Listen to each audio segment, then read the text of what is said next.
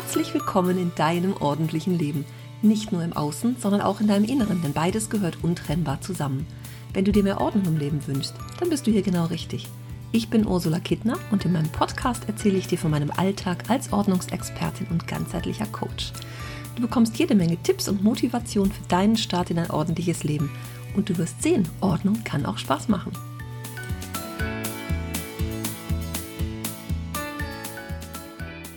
Heute wird es kurz und knackig. Ich möchte dir nämlich drei Dinge mit auf den Weg geben, die du zukünftig nicht mehr tun solltest, denn es wird dir das Leben erleichtern. Das erste ist, die Dinge, bei denen du denkst, ach, die mache ich später. Das Glas aus dem Wohnzimmer mit rausnehmen, die leere Klopapierrolle wegwerfen, die Küchentheke abräumen im Sinne von, das, was da mal eben abgestellt wird, räume ich später in die Spülmaschine. Diese Dinge darfst du ab jetzt sofort tun.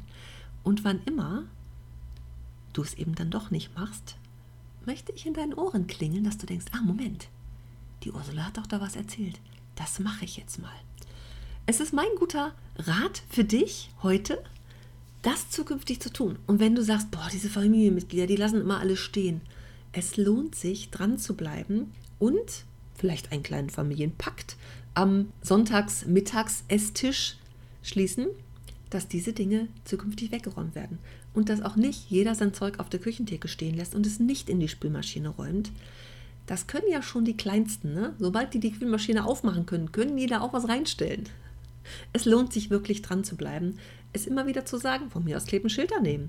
Aber ich weiß, es ist nicht, ist nicht, nicht so einfach im Familienalltag. Aber wo steht geschrieben, dass es nicht klappen kann, wenn du dran bleibst? Also, was sich sofort erledigen lässt, ab heute mach es sofort.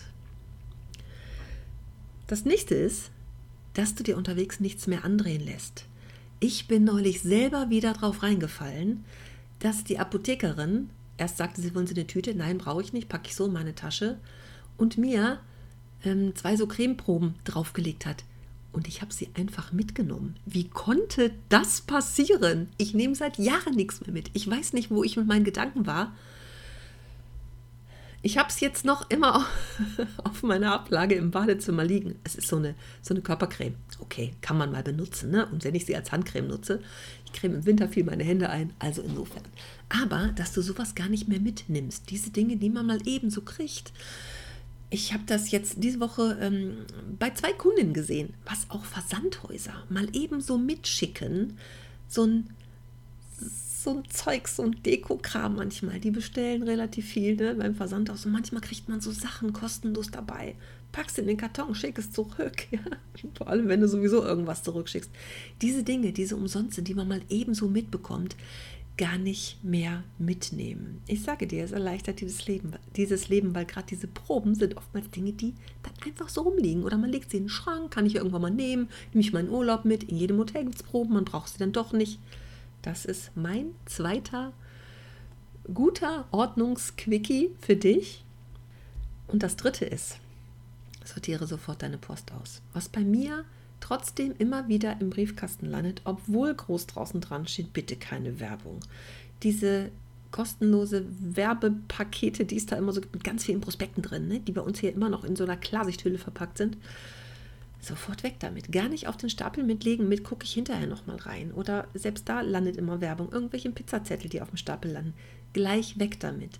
Gewöhn dir an, die Dinge, die du aus dem Briefkasten mit hochnimmst, weil unten eben kein Mülleimer unter dem Briefkasten steht, gar nicht erst aus der Hand legen, wenn du oben bist, sondern sofort gucken, was kann denn davon weg. Ich garantiere dir, wenn du diese Dinge ab jetzt, ab sofort umsetzt, erleichtern sie dir dein Leben und berichte gerne, wie es für dich klappt. Vielleicht hast du schon im letzten Podcast gehört, im Februar startet mein nächstes großes Online-Programm diesmal. Es wird größer, es wird länger, es wird effektiver und es wird vor allem den Erfolg bringen.